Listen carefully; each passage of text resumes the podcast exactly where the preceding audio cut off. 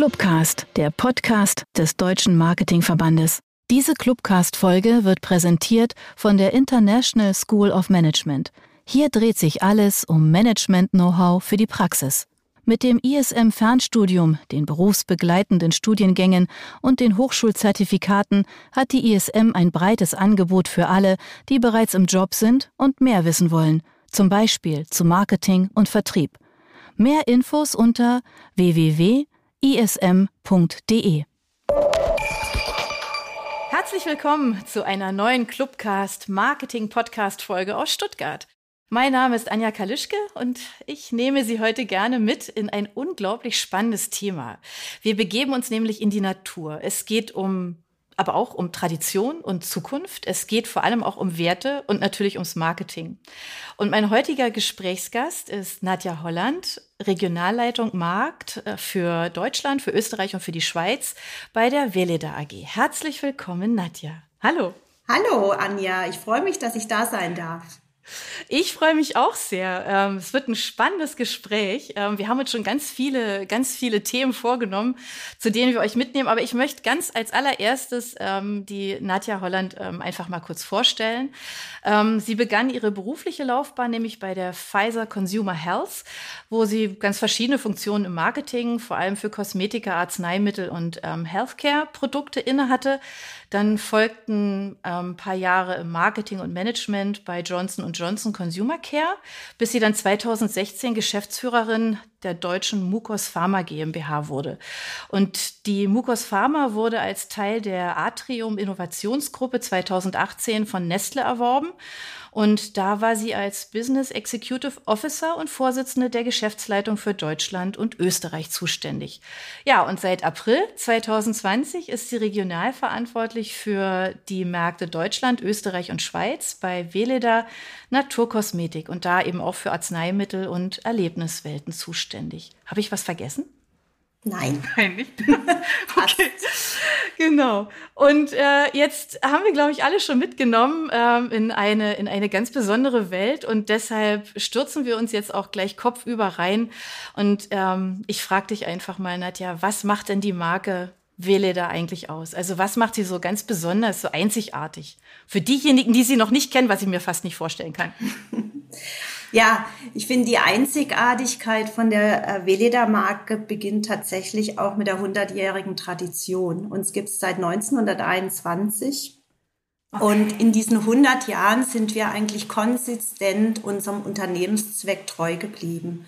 Also für uns geht es wirklich, dass wir versuchen wollen, eine Welt zu schaffen, wo der Beitrag, äh, wo wir den Beitrag leisten, dass Gesundheit und Schönheit sich immer wieder neu entfalten können und das auch immer im Einklang mit Mensch und Natur.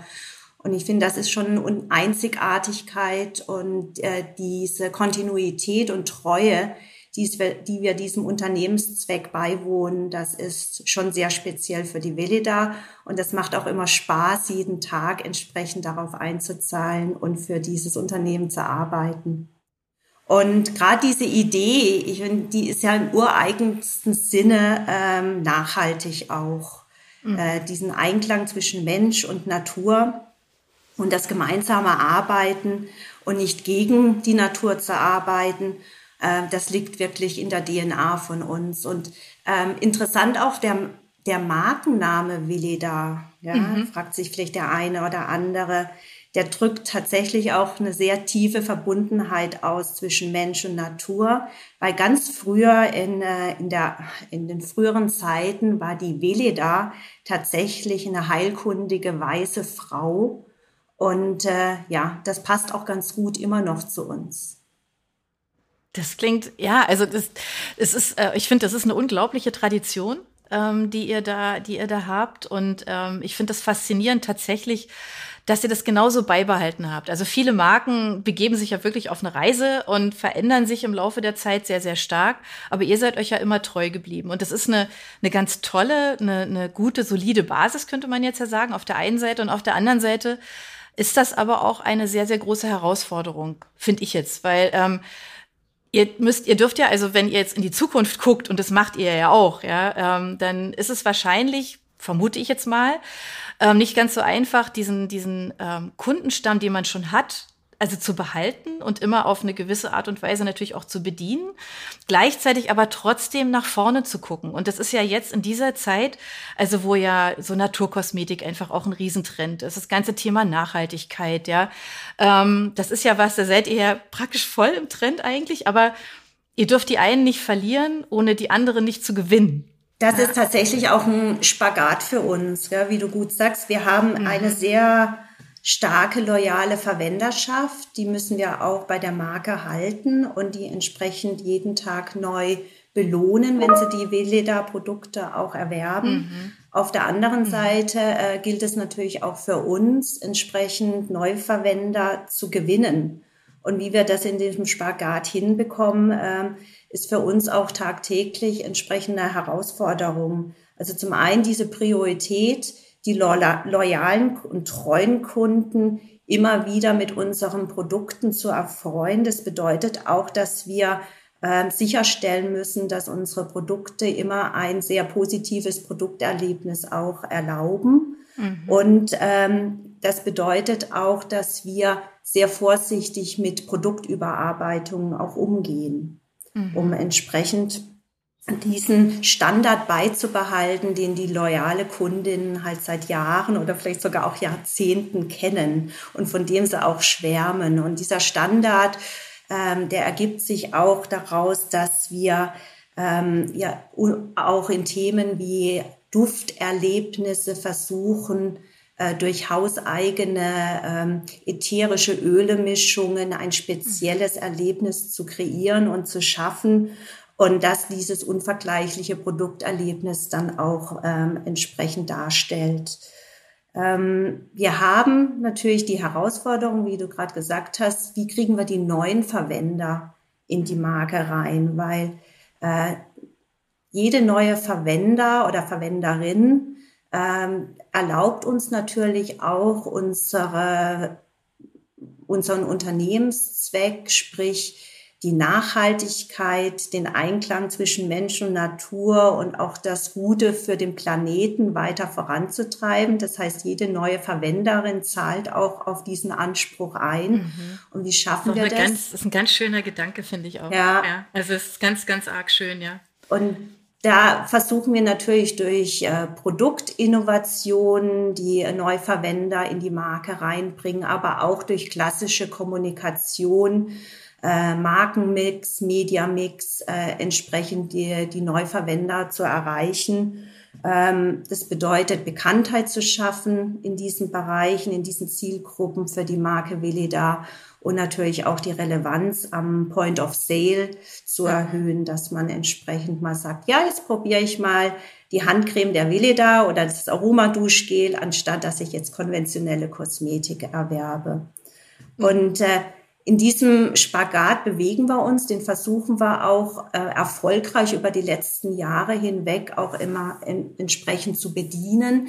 Es gibt noch eine Gruppe, die uns ganz wesentlich am Herzen liegt. Das sind äh, äh, ja die zukünftigen Mütter und Väter, äh, weil die Babypflege ist auch richtig in unserer DNA verankert. Also viele kennen natürlich die Velida und äh, die Produkte schon über die Babypflege.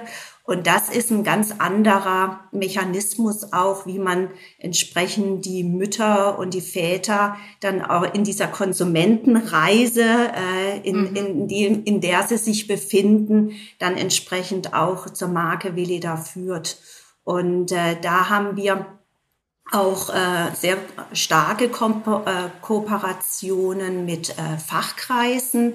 Wir mhm. legen da äh, sehr viel Wert darauf, mit Hebammen entsprechend auch in Kontakt zu sein, äh, den Hebammen zu ermöglichen, dass sie das richtige Wissen und ähm, auch ähm, die Bekanntheit zu unseren Produkten an die Zielgruppe mit herantragen können.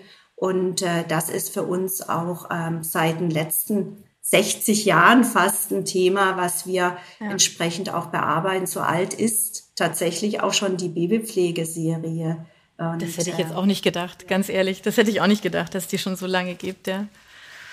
Aber was heißt, also ich habe zwei Fragen dazu. Also du hast vorhin ähm, ganz kurz und im Nebensatz gesagt, ähm, das ist euch wichtig, die Käufer zu belohnen. Ja, also das ist es, ist es das, dass man praktisch immer dieses ähm, verlässliche Produkterlebnis hat? Ja, auf jeden Fall. Also das äh, sieht man auch, wenn man sich zum Beispiel mal die Rating und Reviews anschaut auf mhm. den Webseiten, auf den verschiedenen Social-Media-Kanälen. Ähm, es gibt ein bestimmtes Produkterlebnis, was ich mit der Veleda verbinde und auch mit den spezifischen Produkten verbinden. Zum einen ist es tatsächlich auch der, die Duftkompositionen, mhm. die einzigartig sind, aber auch die Textur und die Wahrnehmung auf der Haut. Und das sind solche Punkte, die möchten wir nicht verlieren. Auch äh, mhm. wenn wir sorgsam an, über Produktweiterentwicklung nachdenken, dass wir immer dies in unserer Erlebniswelt halten und das auch in der DNA immer wieder verankern. Ich finde, das ist ein ganz schöner Gedanke. Also ich kann mich jetzt ehrlich gesagt nicht dran erinnern, dass ich das jetzt so schon mal so in der Form gehört habe. Also, dass man sich wirklich eben darüber jetzt so Gedanken macht, wie jetzt ihr das tut, dieses Thema belohnen. Ja, also, dass man einen festen Käuferstamm hat, dem man immer wieder was Gutes mitgeben möchte. Ja, also im, ich sag mal ganz spröde, sonst geht's ja halt um Abverkauf, ja. So zack, das Produkt muss halt raus und muss möglichst oft gekauft werden. Aber das Schöne ist ja eigentlich dieser Gedanke, ja, dieses, ähm, dass jemand belohnt wird mit etwas Schönem, was ich ihm gebe. Das ist ja eine ganz andere, eine ganz andere Denke, die ihr da habt, ja. Finde ich ganz arg spannend. Ähm, ja, in dem Zusammenhang finde ich es eh ganz, ähm, ganz interessant, was du jetzt zum Schluss gesagt hast, ähm, dieser, dieses ähm, Tor über die Babypflege auch. Also ich kann mich selber auch dran erinnern. Meine Hebamme hat mir das auch empfohlen. Und ja, es ist tatsächlich ein Door-Opener, definitiv, weil ähm, ja, ihr habt wunderbare Duschgels und noch viel mehr. Ähm, das ist bei uns in der Familie tatsächlich seitdem nicht mehr wegzudenken, ja. Und ähm, weil man einfach natürlich, klar, für sein Baby will man natürlich das Allerbeste, ja, und weiß halt einfach, da kann man dann vertrauen. Das ist aber, du hast ja gesagt, ähm, es geht ja nicht nur ums Produkt, sondern einfach auch um das Wissen. Also was steckt da drin? Wie wird das hergestellt, nehme ich an. Ne? Wie vermittelt ihr das den Hebammen? Ja, also kriegen die eine Schulung bei euch oder oder wie läuft sowas? Also wir haben sehr über Jahrzehnte ein sehr enges Verhältnis mit den Hebammen aufgebaut. Zum einen geht es ja nicht nur um die Produkte, sondern dass wir auch mhm. unterstützen, wie sie sich selber als Hebamme mit ihren Themen, die sie alltäglich beschäftigen, auch wie wir sie unterstützen können äh, in diesen mhm. Themenblöcken.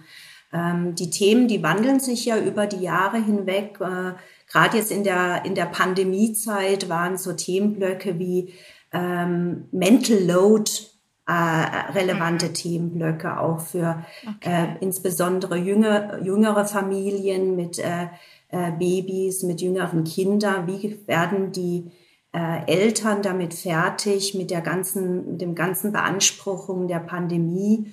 Äh, wie kann man Arbeit und ähm, entsprechend Familie über in Einklang bringen? Und das sind auch so Themen, die wir äh, besprechen und auch die Hebammen mit Informationen, mit Wissen unterstützen und sie begleiten, damit sie ja nicht nur Produkte in diesem Sinne empfehlen, sondern dass sie auch ganz klar ihre Kompetenz Richtung dieser Zielgruppe auch verständlich machen können und auch erleben und leben können. Das ist ja noch mal ganz viel mehr, ja, als jetzt einfach nur nur, sage ich jetzt mal, in Anführungszeichen Produkt. Ja. Und äh, das Schöne bei, äh, bei der Veleda ist, wir, wir sind ja nicht nur Naturkosmetik, wir sind ja auch Arzneimittel. Mhm. Und ich denke, gerade wenn man die äh, jungen Familien betreuen möchte, äh, kurz nach der Geburt oder auch äh, im, im Bereich äh, Schwangerschaft, äh, die, die angehenden Mütter, da geht es ja nicht nur um Kosmetik, sondern es geht ja auch um mhm. andere Themen in der Selbstmedikation. Äh, wie, ähm, was kann ich verwenden an, wenn es mir vielleicht mal gesundheitlich nicht ganz so gut geht? Äh, was kann ich äh, Kindern mitgeben? Was kann ich für Babys benutzen? Und da spielen mhm. auch unsere Arzneimittel eine entsprechende Rolle. Also diese Ganzheitlichkeit, die wir durch unseren Anspruch äh, Naturkosmetik und Arzneimittel auch im Unternehmen haben, die können wir weitergeben, entsprechend an diese ähm, jeweiligen Zielgruppe. Mhm. Ah, ist mega spannend. Aber da schließt sich jetzt natürlich auch so ein bisschen, also nochmal eine Frage quasi zurück, nochmal einen Schritt zurück. Ähm, so ein bisschen so das Thema natürlich auch an. Also jetzt haben wir ja gerade über die jungen Zielgruppen gesprochen, ähm, die jetzt, also junge Familien, äh, sagen wir es mal so, ähm, die, die ja auch noch mal ganz anders ähm, mit dem ganzen Thema umgehen, also die sich da noch mal ganz anders auch Gedanken machen, wenn sie es vielleicht vorher noch nicht getan haben. Ja, es gibt natürlich auch diejenigen, die es ja schon immer getan haben, aber das öffnet ja noch mal ähm, ja eine ganz andere Tür, dass man sich da ähm, ja anders einfach mit dem Thema beschäftigt. Ja, also mit was umgebe ich mich? Ja, eben Stichwort Arzneimittel oder ähm, wie kann ich mir selber helfen oder wie kann ich mir was Gutes tun? Aber wenn ihr jetzt mal so einen Blick in die Zukunft wagt, äh, was ihr ja macht, ja klar. Wie funktioniert denn unter diesen ganzen Voraussetzungen, die du eben ja schon geschildert hast, eigentlich die Produktentwicklung bei euch im Haus? Also wie geht ihr neue Themenfelder an? Weil ich, da tut sich ja irre viel. Also wenn man, keine Ahnung, jetzt in so einen Drogeriemarkt geht oder in die Apotheke äh, und diese sieht, was da alles, was es da alles für, für innovative Produkte, für alles Mögliche gibt. Ähm, wie ist, wie funktioniert das bei euch? Ja, also ich hatte vorhin schon erwähnt, dass wir sehr behutsam umgehen, wenn es mhm. um Produktentwicklung ähm, geht. Und äh, da versuchen wir natürlich unsere Jahrzehnte, Jahr, äh, jahrzehntelange Kompetenz, die wir haben im Bereich äh, Naturstoffe, Naturkosmetik auch in Einklang zu bringen mit, der, mit den modernen Forschungsmethoden. Mhm. Und moderne Forschungsmethoden, klar, wir brauchen ganz klar ähm, eine Grundlage, was das dermatologische Wissen anbelangt, dass wir die naturwissenschaftlichen Themen entsprechend in der Produktentwicklung ähm, einbinden und unser Können da auch unter Beweis stellen. Aber diese Natürlichkeit, die beginnt bei uns auch in der Produktentwicklung ähm, in unserem Kompetenzzentrum. Also wir mhm. haben ein Kompetenzzentrum, dass äh, entsprechend auch Duftkompositionen der ätherischen Öle entsprechend ähm, definiert, erarbeitet, lanciert für die jeweiligen äh, Innovationen und auch äh, Aktivstoffe und Extrakte bereitstellt, mhm. die entsprechend für die Neuprodukte dann äh, benutzt werden. Und was bei uns immer im Mittelpunkt steht, und das sieht man auch, wenn man am Regal sich dann mal unser Portfolio, unser Sortiment anschaut, wir sind sehr stark herausgewachsen aus dem Leitpflanzengedanken. Und dann nehmen wir gerade okay, vielleicht mal das, das Beispiel, ähm, das Beispiel Babypflege können wir da sehr schön nochmal nehmen. Wir, wir sehen, dass ähm, wir eine, eine Leitpflanze definieren, die ähm, entsprechend ähm, die Vielseitigkeit unter Beweis stellt, die es benötigt für die jeweilige Produktanwendung. Also wenn wir okay. die Babypflege uns anschauen, die steht ganz unter der Leitpflanze der Calendula. Mhm. Das ist ja im Neu, äh, auf Deutsch die Ringelblume. Mhm. Äh, sie hat auch so ein bisschen im Sprachjargon äh, die Benennung die vielseitige Beschützerin. Und das ist ja, das beispielsweise Stimmt, ja. eine ja. Leitpflanze, wo man sagen kann, die hat sehr starke regenerierende und beschützende Wirkungen. Und deswegen ist die Calendula auch ideal geeignet für unsere Babypflege, weil wir äh, haben hier natürlich auch entsprechend äh, äh, Kinderhaut, die sich noch weiterentwickelt. Und äh, da ist natürlich die Calendula eine super Schutzpatronin, um diese mhm. Kinderhaut entsprechend auch weiter in ihrer Entwicklung weiter zu fördern und zu schützen. Und dieser Leitpflanzengedanke, der zieht sich äh, durch diverse ähm, äh, Produkt, Produkte durch oder auch Produktsortimente und hat immer diesen Gedanken vor Augen, was benötigen wir hier, um entsprechend den Produktvorteil, Benefit äh, äh, dem Endverbraucher näher zu bringen und was ist die richtige Leitpflanze, dies zu unterstützen. Mhm. Ja, ist natürlich eine ganz andere Herangehensweise, ne? Also du hast ja wahrscheinlich aus deiner Historie ja auch schon andere Sachen erlebt, also andere Herangehensweisen an Produktentwicklung. Aber das ist natürlich, ähm, ja, das ist total spannend dieser Leitpflanzengedanke. Das finde ich, finde ich interessant, kannte ich jetzt so auch nicht, genau. Aber das bringt mich gleich so ein bisschen eigentlich zum, zum, äh, zu dem Punkt Inhaltsstoffe. Also ihr habt ja ähm, einen unglaublich schönen Garten, wo ja tatsächlich auch diese Inhaltsstoffe ähm, wachsen. Ähm, das ist so ein bisschen Stichwort Innovationskraft aus der Natur. Also ihr, ihr forscht, ja, du hast ja gesagt, ihr seid ja da ständig, ständig am, am gucken auch, also was können die Pflanzen, äh, was können sie leisten, ähm, wie, wie geht ihr da, wie geht ihr da vor? Was, welche, welche Rolle spielt, spielen solche Inhaltsstoffe, auch für die Entwicklung, meinetwegen jetzt zum Beispiel von neuen Produkten? Mhm. Also bei uns ist es ja so, dass äh, wir neben den äh, Leitpflanzengedanken natürlich immer schauen, was ist die richtige Qualität, die wir aus der Natur entsprechend bekommen und die wir weitergeben wollen in die Produkte. Und da unterliegen wir generell auch strikten Regularien, die wir intern gesetzt haben, aber auch die teilweise andere Wettbewerber sich auch am Markt gesetzt haben. Da fällt mir das Wort ein und, und auch ähm, entsprechend die Vereinigung, das ist ein Siegel, das Nature-Siegel. Das Nature-Siegel, das ist eine, ein Siegel, das äh, versucht auch ähm, ganz klar darzustellen, was sind die strengen Regularien, die man sich unterwerfen soll, damit man äh, entsprechend eine hundertprozentige Naturkosmetik auf den Markt bringen ah, okay. kann und darf. Und dieses mhm. Nature-Siegel äh, stellt auch sicher, wenn das auf der Packung ist, Sieht man auch auf den Veleda-Packungen, kann man das entsprechend finden. Ähm, stellt da tatsächlich halt auch sicher, dass äh, in diesem Produkt keine synthetischen Duftstoffe drin sind, mhm. dass es frei von Silikonen ist, dass es frei von Paraffinen ist, dass keine Mikro- oder Nanoplastik auch enthalten ist und dass auch keine synthetischen Fette drin sind. Also man hat hiermit damit auch äh, den klaren Beweis, dass es sich um Naturkosmetik, zertifizierte Naturkosmetik mhm. ähm, handelt. Und wir unterwerfen uns auch diesen strengen Siegel, um entsprechend dann auch diese Leistung dem Endverbraucher auch weiterzugeben. Ja. Ist das was, wo ihr, wo ihr einfach auch, sage ich mal, den Endverbraucher ein Stück weit aufklären müsst? Also ich sag mal ganz ehrlich, also mir hat das jetzt nichts gesagt, das Siegel. Also wenn ich das jetzt sehen würde auf einer Verpackung, wo ja wirklich so viel dahinter steckt, also so wie du es jetzt geschildert hast, ist es ja auch unglaublich streng. Ja, also da gehört ja ganz, ganz viel dazu und ich glaube, das ist nicht ganz so einfach zu erfüllen, sage ich jetzt einfach mal. Ähm, aber wenn ich das als Endverbraucher gar nicht weiß, ist es ja eigentlich schon schade. Also wie, also betreibt ihr da Aufklärung auch in der Hinsicht?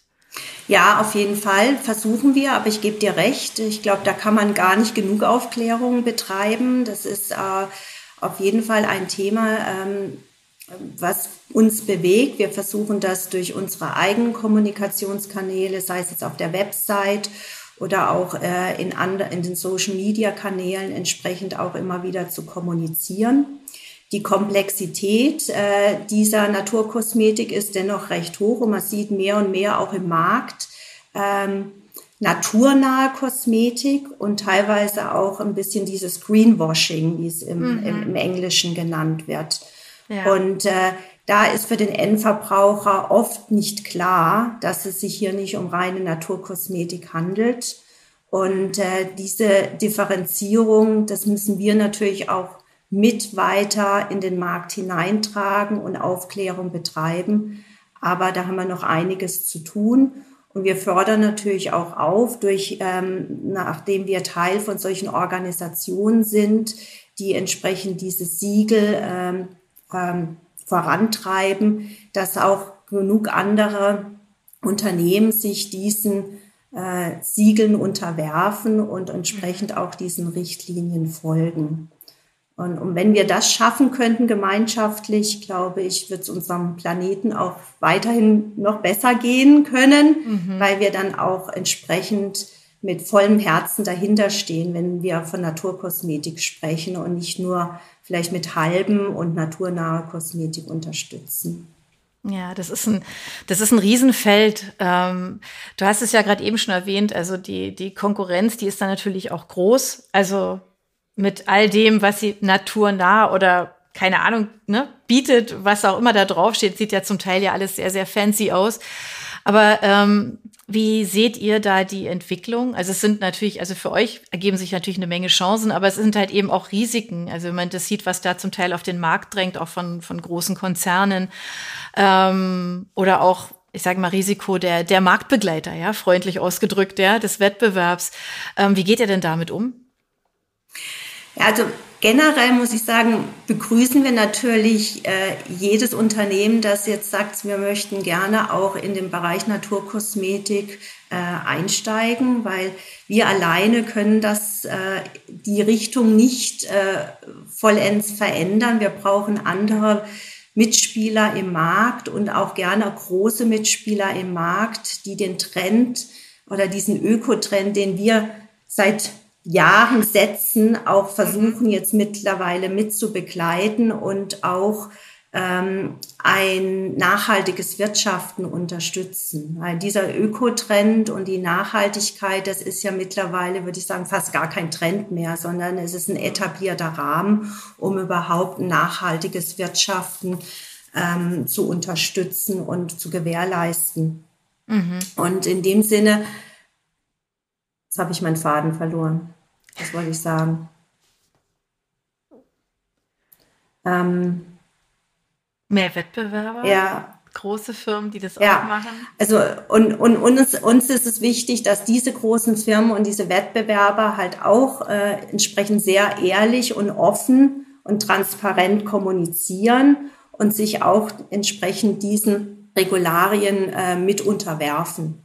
Und wenn wir das erreichen können gemeinschaftlich, dann sind wir natürlich, begrüßen wir dann auch den Wettbewerb, weil letztendlich ja. ist es dann auch ein Vorteil für, für, den, für den Mensch, für die Natur und zahlt dann indirekt auch in unseren Gesamtunternehmenszweck ein, weil wir möchten ja entsprechend Schönheit und Gesundheit weiter entfalten im Einklang mit Mensch und Natur.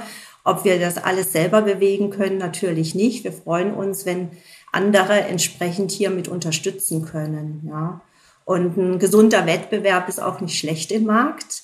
Aber es bedeutet ganz klar, dass wir noch differenzierter in der Zukunft auch ähm, kommunizieren müssen, dass wir unsere äh, Benefits, die wir entsprechend in den Produkten haben, auch noch klarer herausarbeiten müssen, dass wir ähm, auf aktive und ähm, Kommunikation zu den Neuverwendern, aber auch zu den loyalen Zielgruppen nicht verzichten können mhm. und entsprechend hier ähm, auch ganzjährig ähm, den richtigen Kommunikationsmix finden müssen. Deswegen sieht man uns ja auch ähm, äh, in den klassischen Mediakanälen, wo wir dann versuchen, auch die Botschaften zu ähm, kommunizieren, sprich jetzt in, in, in, im Fernsehen, aber auch parallel die äh, mehr äh, detaillierteren äh, Themen, wie ich vorhin erwähnt habe. Was für Siegel haben wir?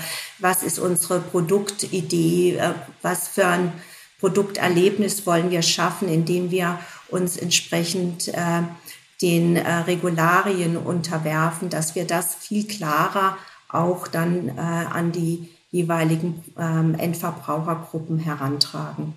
Mhm. Also es bringt mich ja jetzt unmittelbar tatsächlich auf das Thema Werte natürlich auch, ja. Also der Verbraucher, also die Verbraucher, ja, die, die achten natürlich jetzt schon immer stärker darauf. Nicht alle, aber immer mehr. Also das sieht man ja schon. Das ist ja schon eigentlich schon fast mehr als ein Trend. Aber ähm, es ist den Verbrauchern, glaube ich, schon immer wichtiger jetzt inzwischen, das Unternehmen, dass die ähm, einfach auch, dass die sozial und ökologisch verantwortlich, verantwortungsvoll halt handeln, dass sie sich zum, zum äh, Schutz der Natur bekennen, dass sie sich da engagieren, dass die was tun. Ähm, das sind ja durchaus teure Werte. Und ähm, du hast ja jetzt ja schon, schon dargestellt, dass euch das natürlich auch ähm, sehr, sehr wichtig ist, ja, ähm, dass ihr das ja eigentlich schon immer lebt, seit 100 Jahren quasi.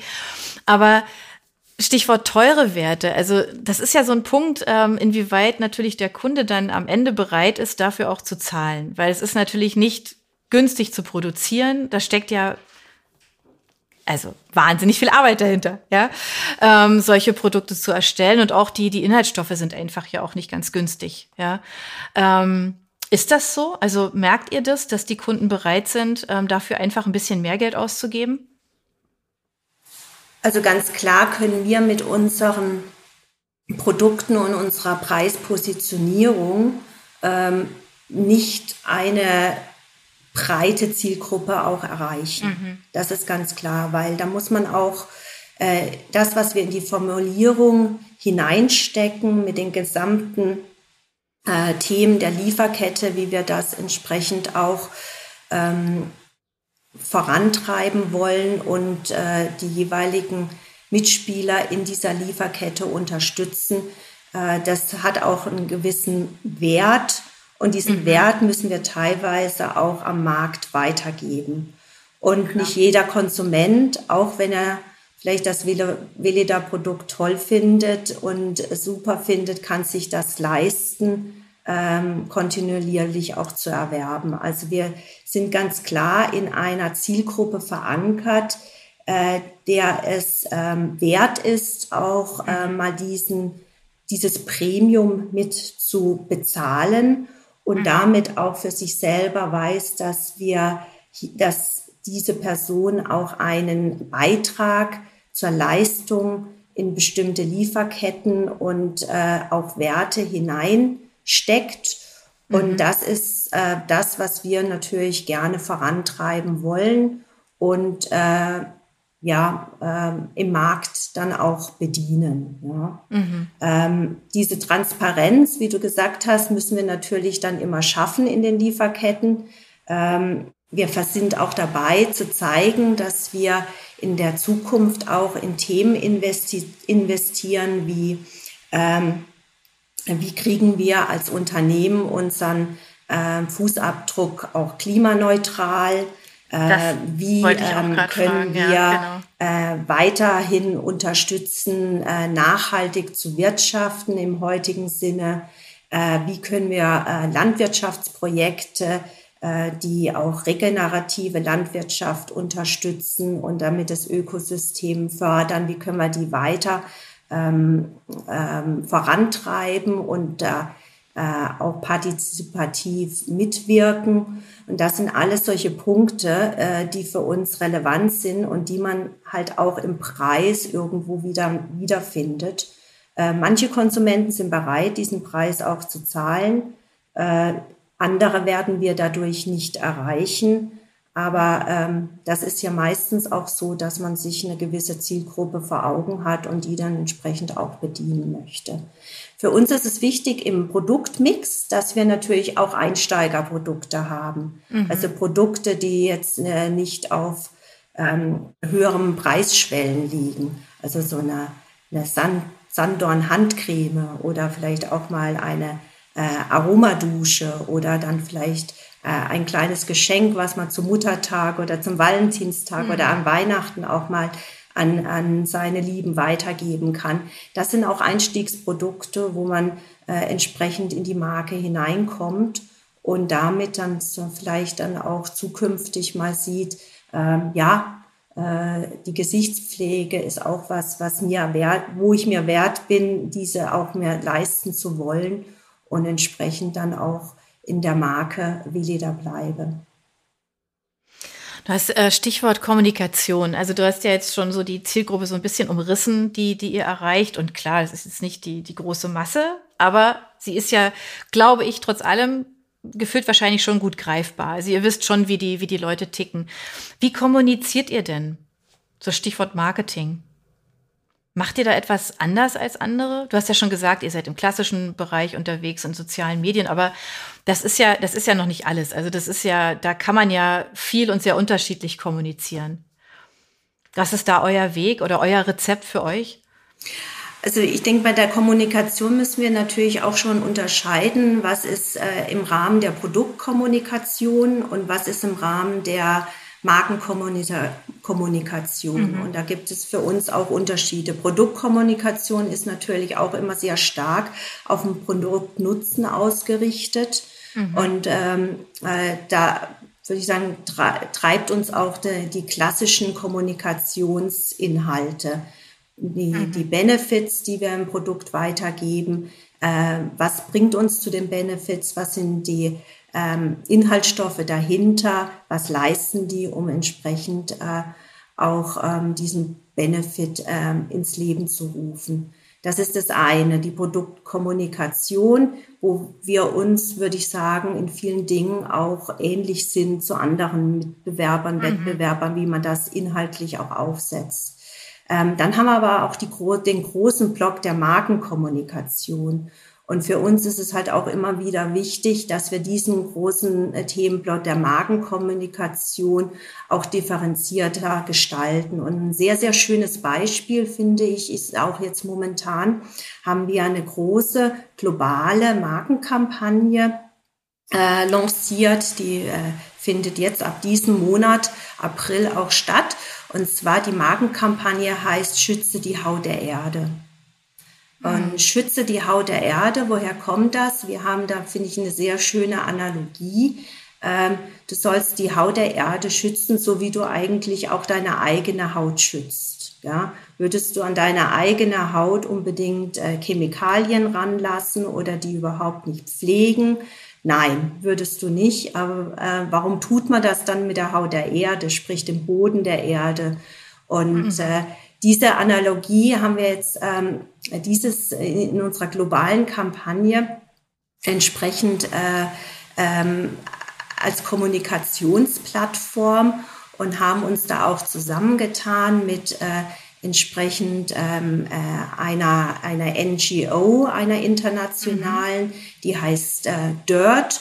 Und diese NGO wurde von einer Aktivistin und einem Model Arizona Muse gegründet, die auch in ihrer, äh, in ihrem, äh, in ihren Werten verankert hat, was können wir gesellschaftlich tun, um tatsächlich auch den Boden der Erde zu schützen. Und äh, zusammen haben wir darauf jetzt äh, eine aufmerksamkeitsstarke Kampagne lanciert, um dieses Thema nochmal sehr klar ähm, herauszuarbeiten und parallel auch ähm, äh, im Handel, jetzt am, am Point of Sale, sieht man teilweise diese Kampagne auch in Verbindung mit unserer Skin Food ähm, mhm. Sortiment. Und wir ähm, haben auch gesagt, wie können wir noch weiter äh, entsprechend hier Walk the Talk, würde ich sagen, ähm, gehen, indem wir jetzt auch ähm, dann eine Kooperation zusammen erarbeitet haben mit dem mit der Biostiftung in der Schweiz, wo wir dann in so einen Bodenfruchtbarkeitsfonds einzahlen, damit man äh, entsprechend ähm, die, die Qualität und das nachhaltige Wirtschaften der Böden damit auch äh, für die Landwirte und Landwirtinnen auch unterstützt und vorantreibt. Und ich glaube, gerade solche Magenkampagnen, die nochmal eine klare Bekanntheit versuchen zu schaffen für die Werte, die wir stehen, mhm. wie schütze die Haut der Erde und was können wir machen mit unseren Produkten, um dies auch entsprechend ähm, zu äh, äh, flankieren. Äh, das ist für uns auch ein Thema, das wir immer mehr in den Vordergrund auch stellen. Und jedes Veleda verkaufte Produkt hilft entsprechend hier in diesen Markenkern und in diese Kampagne auch einzuzahlen. Und das ist dann auch schön zu sehen, dass mit jedem ähm, verkauften Produkt wir hier einen Mehrwert stiften, wie man entsprechend auch die Haut der Erde in, äh, unterstützen kann, dass sie sich äh, weiter hegt und pflegt und entsprechend mhm. auch äh, regeneriert und wir unserem ähm, Thema und Motto ähm, der Nachhaltigkeit und auch der Biodiversität dann weiterhin treu sind. Du hast gerade gesagt, ihr, ihr zahlt ähm, in, in einen Fonds ein, der ähm, diese, diese spezielle nachhaltige Landwirtschaft auch unterstützt. Ähm, aber wie ist das bei eurer eigenen Produktion? Also Ihr habt ja diese, diese ganzen wunderbaren Inhaltsstoffe. Ähm, wie muss man sich das eigentlich vorstellen? Also euer ganz, ich sage jetzt mal, euer ganz ureigenster Beitrag, zu, ganz direkt. Ne? Also ich habe jetzt mal so verstanden, der, der Fonds, in den ihr da einzahlt, der betrifft ja auch Landwirte, die jetzt vielleicht nicht euch direkt zuliefern, sondern das soll ja so ganz allgemein halt einfach das befördern. Ne? Aber wenn ich jetzt so an eure ureigenste Produktion denke, wie, wie muss man sich das eigentlich vorstellen? Ja, da fällt für mich immer da gleich das Stichwort unsere Gärten. Ja? Wir haben ja, ja ähm, bei der Weleda, wir haben global acht Heilpflanzengärten. Äh, mhm. Und die äh, bewirtschaften wir auch ähm, biologisch dynamisch. Und äh, da arbeiten wir natürlich sehr, sehr eng äh, mit der Qualität, die uns die Natur schenkt. Und äh, einer der größten oder der größte Heilpflanzengarten, den wir haben, das ist der im Wetzgau in, der Nähe von Schwäbisch Gmünd, wo wir auch unseren deutschen ähm, Standort haben. Und in diesem Heilpflanzengarten wachsen äh, ja, um die 800 Pflanzenarten, die wir ähm, entsprechend ähm, pflegen und hegen. Und davon sind ungefähr 160 Arten, die wir tatsächlich dann auch immer erntefrisch zu unseren Tinkturen und Arzneimitteln oder Naturkosmetik erarbeiten.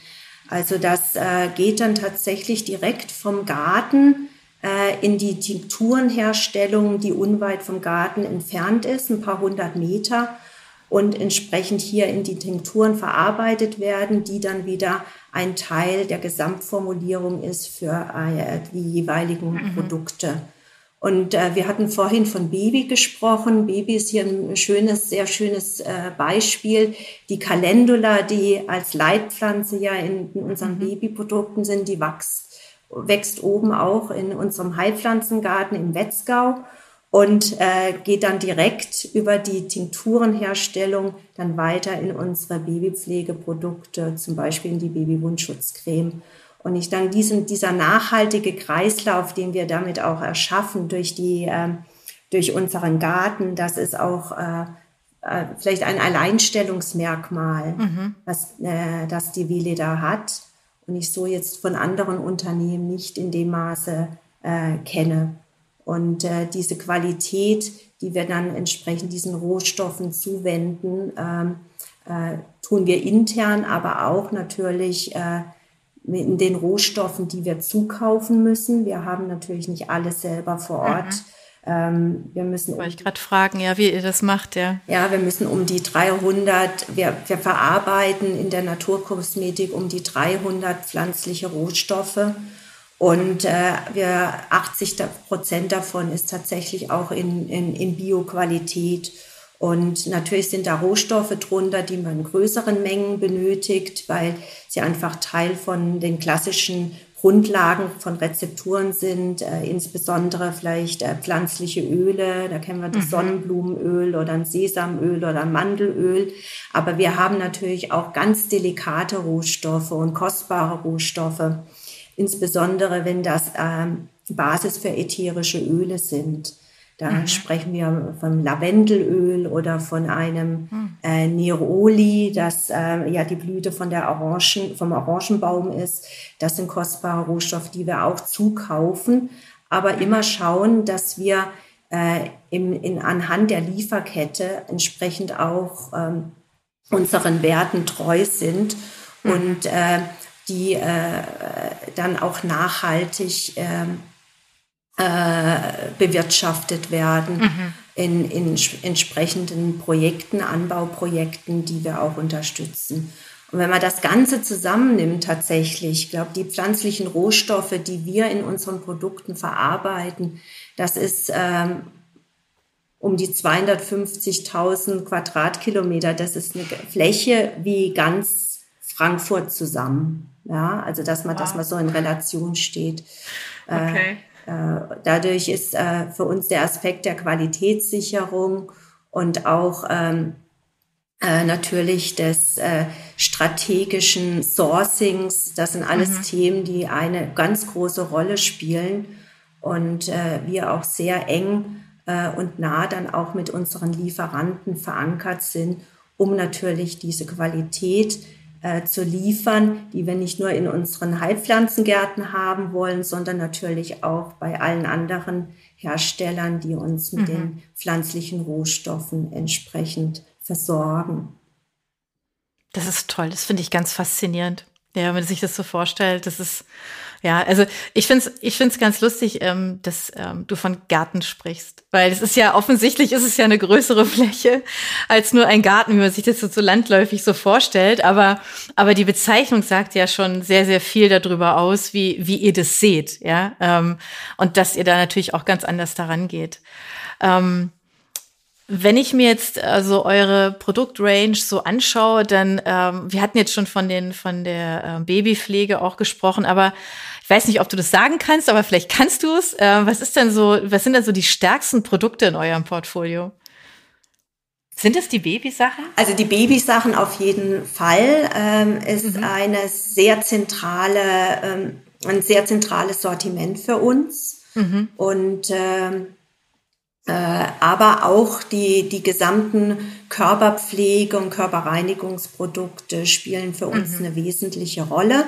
Äh, das fängt an mit den Handcremes über unsere traditionellen Körperöle, äh, mhm. die auch 100 Prozent ähm, ätherische Öle enthalten. Und äh, natürlich auch, so du hast vorhin erwähnt, die Aromaschauers, äh, Aromaduschen. Äh, das sind alles Produkte, die sehr, sehr gut im Sortiment verankert sind und äh, ja, vieler Beliebtheit auch, ähm, ähm, ja, viel beliebt, äh, beliebt sind in unserem mhm. Portfolio. Mhm.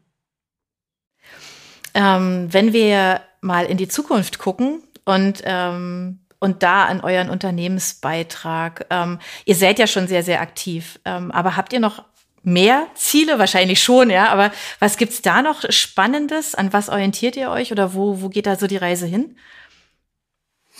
Ja, also wir versuchen uns ja tagtäglich so ein bisschen die Frage zu stellen, äh, wäre eine Welt mit der Veleda eine bessere als eine Welt ohne die Veleda?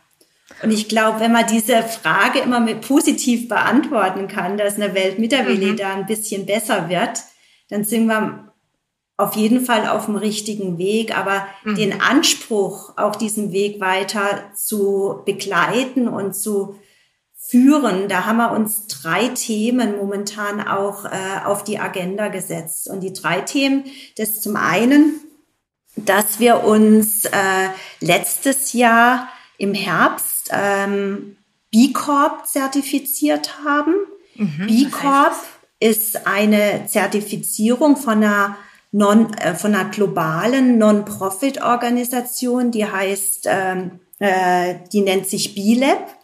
Und diese globale Non-Profit-Organisation, die zertifiziert jetzt nicht direkt Produkte, sondern sie zertifiziert das ganzheitliche Handeln und äh, die Haltung eines Unternehmens. Oh, das ist spannend. Und das ist für uns natürlich mhm. auch nochmal eine gewisse Herausforderung, der wir uns stellen, weil mhm. ähm, diese, äh, diese Zertifizierung verlangt von uns, dass wir halt immerwährend einen gesellschaftlichen Mehrwert und eine ökologische Nachhaltigkeit fördern und vorantreiben. Und äh, das ist was, äh, was wir jede drei Jahre wieder neu unter Beweis stellen müssen, dass wir tatsächlich hier einen positiven Einfluss auf die Gesellschaft haben und aufs Gemeinwohl und auf die Umweltorientierung.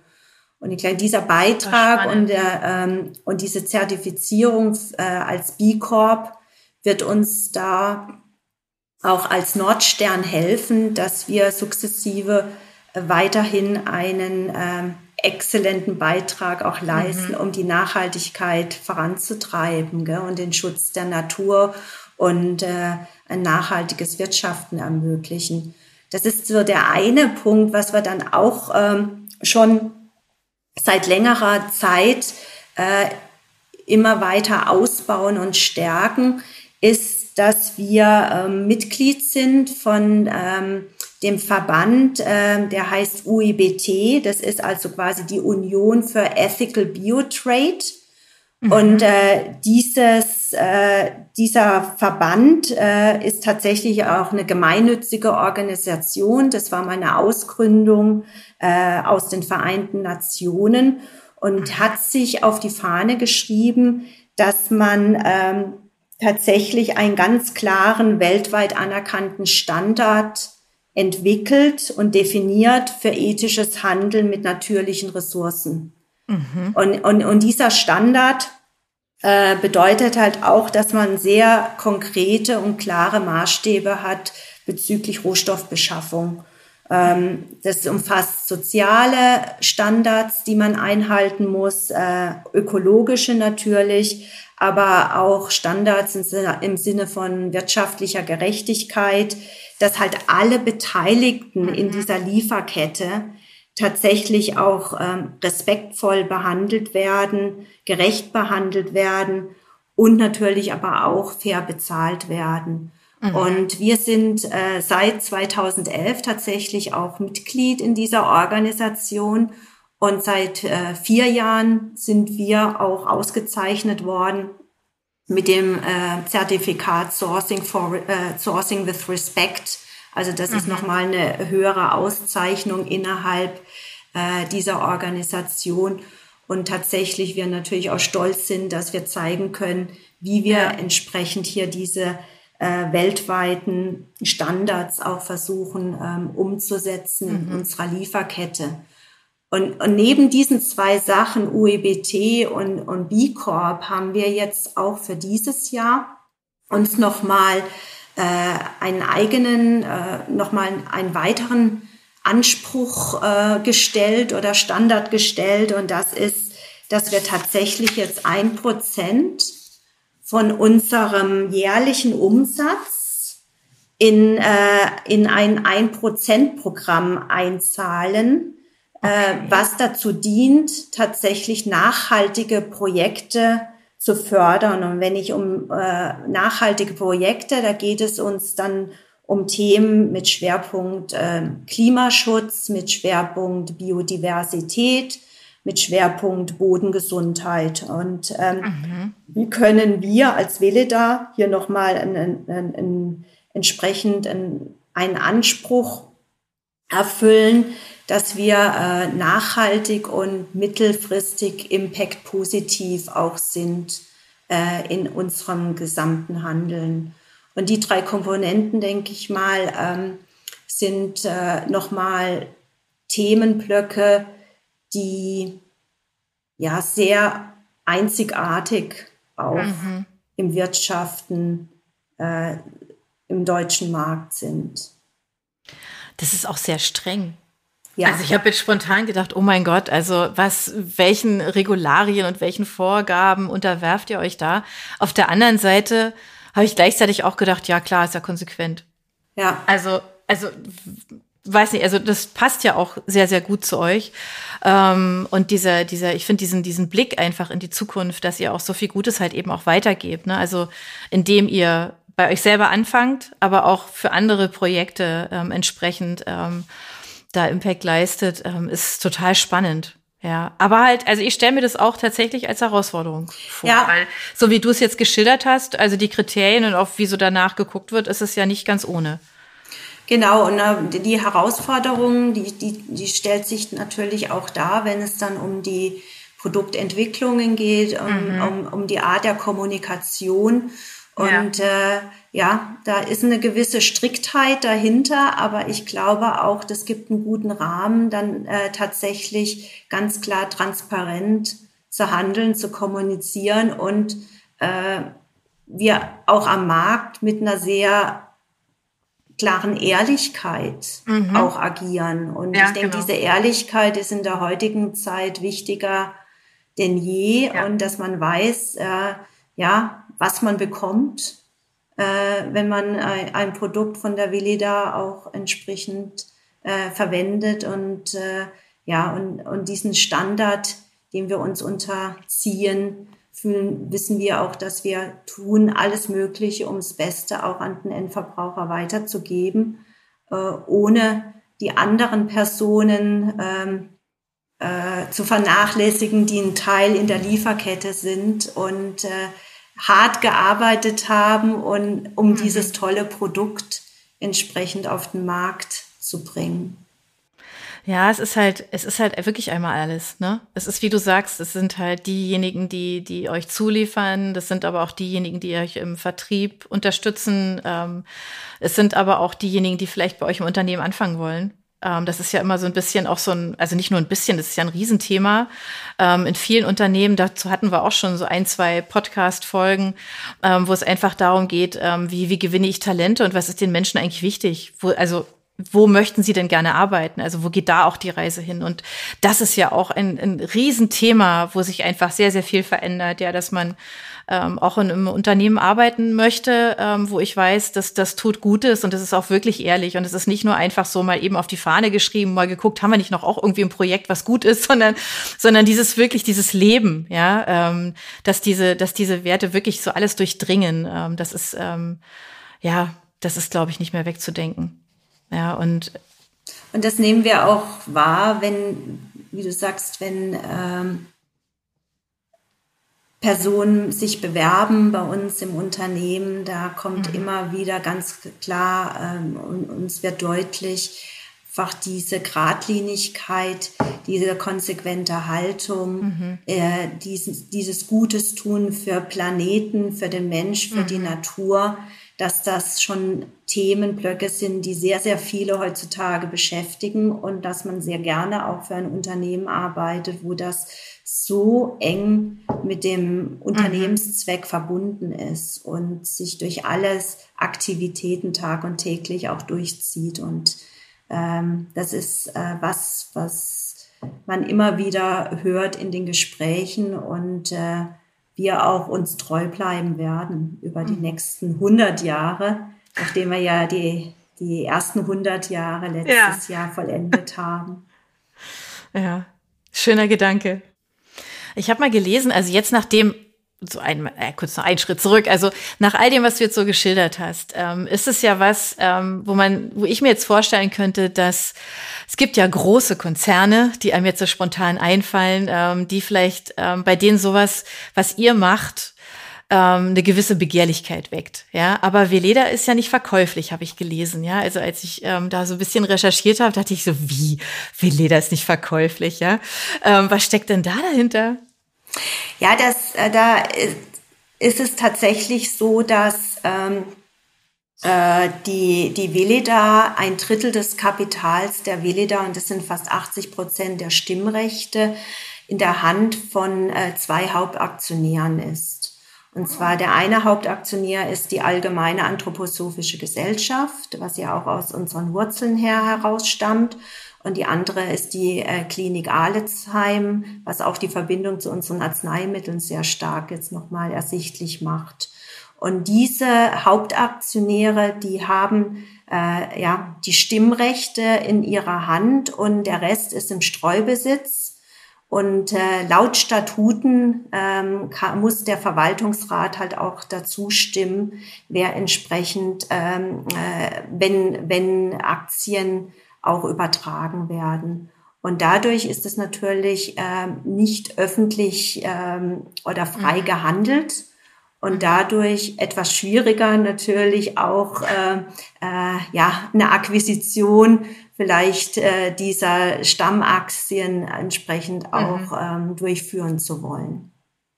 Ist ein toller Schutz. Ja, ja, für euer Unternehmen. Das ist zum einen ein toller Schutz, zum anderen äh, zeigt es halt auch wieder auf, dass wir ähm, eine sehr kontinuierlichen Herangehensweise haben, was wieder zurückkommt zu den Werten und Zielen, die wir verfolgen. Mhm. Aufgrund der dieses Zusammenhalts und äh, entsprechend dem Kapitalgefüge können wir uns auch sicher sein, dass die strategischen äh, Stoßrichtungen, Impulse, die wir setzen, ähm, auch vorangetrieben werden und auch unterstützt dann entsprechend mhm. von der Mehrheit der Aktionäre. Ist ein schöner Gedanke. Und wenn ich jetzt dann, also ich habe gelesen, ähm, dass das Unternehmen Veleda eher kollegial geführt wird. Und ähm, man könnte jetzt ja meinen, also so wie du es jetzt geschildert hast, ähm, dass es vielleicht eine andere Unternehmenskultur gibt, keine Ahnung, aber kollegial geführt zu werden, klingt per se schon mal ganz arg schön, ja. Aber das macht es ja durchaus an der einen oder anderen Stelle mal leichter und auch mal schwieriger in der täglichen Arbeit. Ne? Also wenn viele mitreden, ja, oder ähm, wenn man so sehr, sehr, ne, so kollegial, dann kann das auf der einen Seite natürlich beflügeln, weil natürlich ganz tolle Ideen entstehen, auf der anderen Seite kann das natürlich auch mal ausbremsen. Und man sagt so, wie jetzt, ja? Wenn ihr jetzt da alle mitredet, ich habe aber eine ganz andere Idee. Ähm, wie muss man sich das bei euch vorstellen? Ja, das ist tatsächlich so. Das kann man denken, wie du es jetzt gerade beschrieben hast. Ähm, das deswegen ist es auch extrem wichtig, dass man selbst bei so einem kollegial geführten Ansatz klare Regeln hat, mhm. wie man den entsprechend durch das Organ äh, in der Organisation auch verankert. Gell? Wir haben vor ein paar Jahren gesehen, dass in dieser sehr komplexen Welt und in, in, in dieser unsicheren Welt wir mit so einer klassischen hierarchisch geführten Organisation nicht, nicht wirklich weiterkommen und die auch nicht ideal ist, um den Ansprüchen dieser neuen Welt auch gerecht zu werden. Mhm. Und äh, 2018 war es, glaube ich, wo ähm, die Wähler sich dann entschieden hat, dass es kein CEO mehr gibt, sondern es gibt äh, äh, vier gleichberechtigte mhm. äh, Mitglieder der Geschäftsführung, äh, diese Mitglieder der Geschäftsführung, die führen quasi das Unternehmen Veleda kollegial. Und äh, jeder hat aber gleichzeitig auch seinen eigenen Bereich, für den er verantwortlich ist. Und äh, ich denke, das hat auch zum einen seinen Vorteil, dass man ähm, die Entscheidungen, die ganzheitlich ähm, getroffen werden von dieser kollegial geführten Geschäftsführung natürlich von den einzelnen Mitgliedern dann auch nachhaltig im Unternehmen umgesetzt werden müssen in den mhm. jeweiligen Bereichen.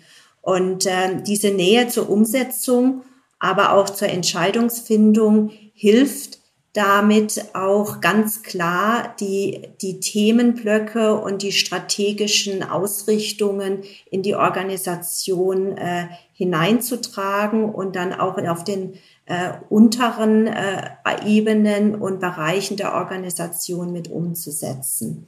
Ich habe gesagt, da braucht es dafür auch einen, einen, einen klaren Rahmen. Ähm, du hast recht, äh, äh, kollegial kann auch oft mal meinen, jeder darf äh, in der Entscheidungsfindung mitreden und möchte seine ähm, seine tollen äh, und äh, fantastischen Ideen auch entsprechend reintragen. Das hat seinen Vor- und seinen Nachteil.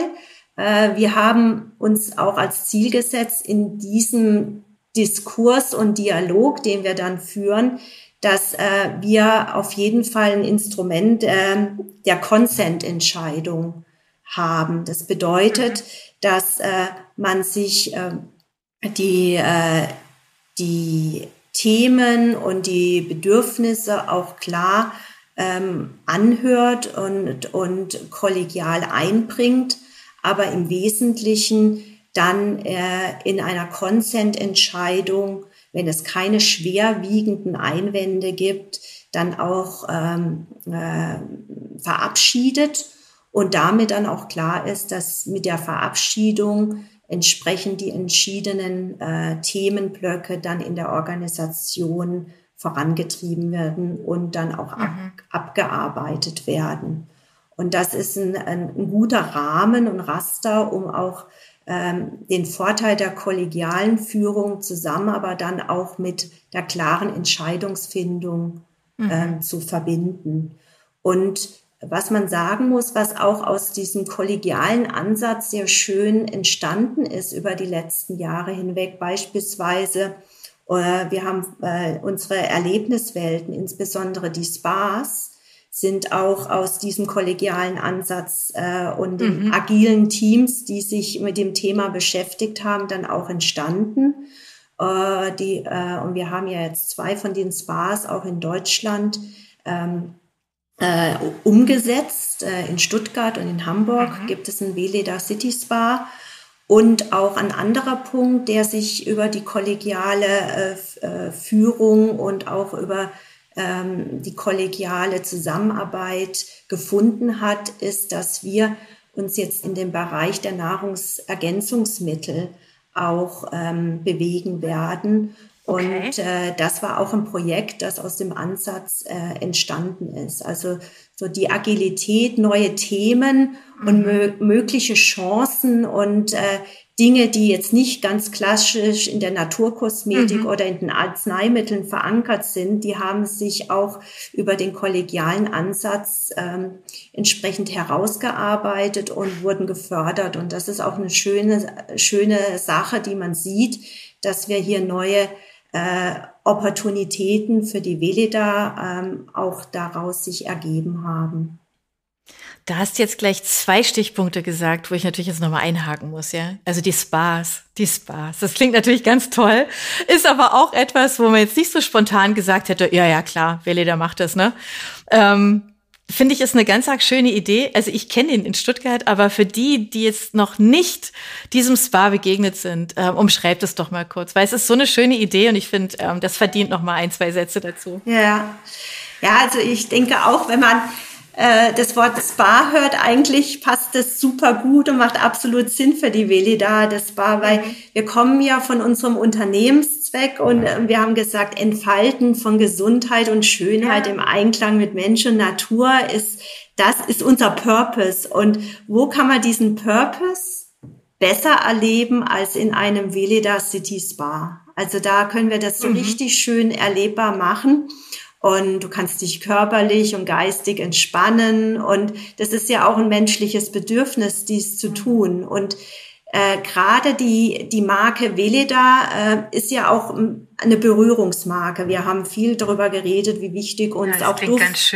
Duftkompositionen ja. mhm. sind, auch ähm, ätherische Öle erlebbar machen und wie kann man das, äh, das kann man sehr, sehr schön im, im Spa, eine Massage mit den Körperölen zusammen äh, und dadurch dann natürlich auch ähm, dem Kunden dieses, dieses unglaublich schöne Wohlbefinden und die Ausgeglichenheit ja. äh, zu ermöglichen. Das sind Themen, die passen sehr, sehr gut zu uns und äh, werden auch äh, toll angenommen. Also wir das sehen äh, die Spas ja. trotz äh, dem trotz unserer Pandemie-Thematik, dadurch, dass mhm. ja oft ein Lockdown war und gewisse auch die Spas dadurch zu waren. Aber dennoch, wir haben das äh, Spa in Hamburg äh, Ende 2020 eröffnet. In Stuttgart ist das Veleda Spa seit äh, Mai letzten Jahres offen. Mhm.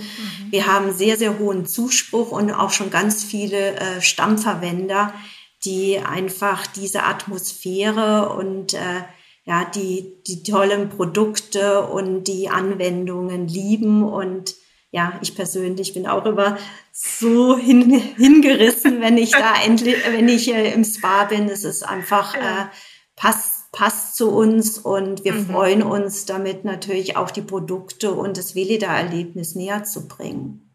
Aber es war doch eine Überraschung. Also ich weiß noch, wo ich davor stand, dachte ich mir, okay, das ist ja cool. Ja, also, aber es war, es war eine Überraschung. Tatsächlich. Insofern ist ja auch sehr mutig, ne? Weil ihr habt ja schöne Lagen auch, ähm, in denen ihr mit den mit den Spas seid. Ähm, insofern ist, äh, aber es ist eine ganz, ist auch eine ganz, ganz schöne Idee. Ja. Da schließt sich jetzt, also klar, man nimmt halt einfach dieses, dieses tolle Gefühl und das tolle Erlebnis halt dann einfach mit nach Hause, mit den, mit den Produkten halt auch. Ist eigentlich super schön gemacht, ja, die Idee. Ja, ist toll. Bringt mich aber gleich noch zu dem zweiten Punkt, den du eben auch so in so einem Nebensatz ja so erwähnt hast, Nahrungsergänzungsmittel. Ähm, was kommt denn da auf uns zu? Ja, also wir haben wir, wir, werden dieses Jahr vier Nahrungsergänzungsmittel in der Apotheke und im äh, Fachhandel lancieren. Mhm. Äh, das sind Produkte, äh, die sich über Kategorien spannen, wie beispielsweise ähm, Stress und Schlaf, äh, mhm. Vitalität, wie kann ich meine Immunkraft stärken, wie kann ich äh, sicherstellen, dass ich schöne Haare, Wimpern, Nägel habe. Mhm. All die Themengebiete, die uns beschäftigen und die, ähm, äh, wo, wo ich als Endverbraucher äh, entsprechend eine Unterstützung haben will und natürlich aber auch, wenn mir Bioqualität am Herzen liegt mhm. und ich nichts Synthetisches möchte, ja. äh, wir hier entsprechend ein ganz klares Angebot dann auch ähm, aussprechen können. Und äh, äh, das ist so unser, unser Anspruch, alles, was wir machen, dass das dann auch in Bioqualität, mhm. auch in den Nahrungsergänzungsmitteln äh, verankert ist. Und wir werden dann auch im Folge des, der nächsten Monate oder auch dann äh, nach der Sommerpause dann kommunikativ entsprechend äh, die mhm. Nahrungsergänzungsmittel äh, bewerben. Und wir haben auch die unter einer schönen Submarke, finde ich, ah. lanciert. Okay. Äh, das sind die Nahrungsergänzungsmittel unter der Marke Naturweisheit, weil wir wirklich okay. die Weisheit der Natur eingebracht haben, um entsprechend äh, die, die Themenstellungen äh, wie äh, zu, zu bewegen. Da kommen wir wieder zum Thema äh, Leitpflanzen und was mhm. sind die richtigen Pflanzen und Inhaltsstoffe, um äh, auf natürliche Weise und in Bioqualität bestimmte ähm, äh, äh, Produktvorteile auch mhm. ähm, entsprechend äh, ähm, bereitzustellen. Ja. Gut, das ist und, ja auch euer ureigenstes Thema, das genau. nimmt man euch ab. Das ist ja, ja, weil das ist ja tatsächlich auch das große Thema Glaubwürdigkeit halt auch. Ne? Ja. Also da tummelt sich ja echt viel in dem Markt, der ist ja bestimmt auch ähm, heiß umkämpft. Also da fällt mir jetzt auch so gleich spontan fallen mir so ein paar, paar Unternehmen ein, die halt auch solche Sachen so anbieten. Aber es ist ja immer so diese Frage, ähm, was nehme ich nachher wirklich zu mir? Ja, und euch nimmt man das ja wirklich ab, weil ihr das ja wirklich auch lebt und das auch, ähm, ja, weil man einfach weiß, dass man da auch wirklich was Gutes in der Hand hat. Ja. Ja. Ähm, ist das was, was, ähm, da schließt sich für mich jetzt so die Frage an, also das ist wahrscheinlich erstmal der deutsche Markt. Ist das, oder der deutschsprachige? Kannst du mich jetzt gerne korrigieren? Deutsch, ist erstmal nur Deutschland oder deutschsprachige Markt? Okay. Äh, den wir dieses Jahr ähm, entsprechend äh, ja mit den mit der Naturweisheit mhm. bedienen äh, und dann schauen wir mal generell, was die Internationalisierung anbelangt. Wie wichtig sind euch die anderen Märkte? Also ich glaube, im deutschsprachigen Raum, da seid ihr ja verankert. Also das ist, vermute ich jetzt mal, korrigiere mich da gerne, aber gefühlt, glaube ich, wahrscheinlich der wichtigste Markt. Aber wie ist es im Rest der Welt? Ja, also Deutschland ist oder Dachmarkt ist tatsächlich halt noch der wichtigste Markt für die Veleda, aber man hat über die letzten Jahre hin auch ähm, stetig in andere Länder investi investiert und ähm, man sieht auch sehr schönes zweistelliges Wachstum. Der deutsche mhm. Markt, äh, der ist schon ein recht etablierter Naturkosmetikmarkt.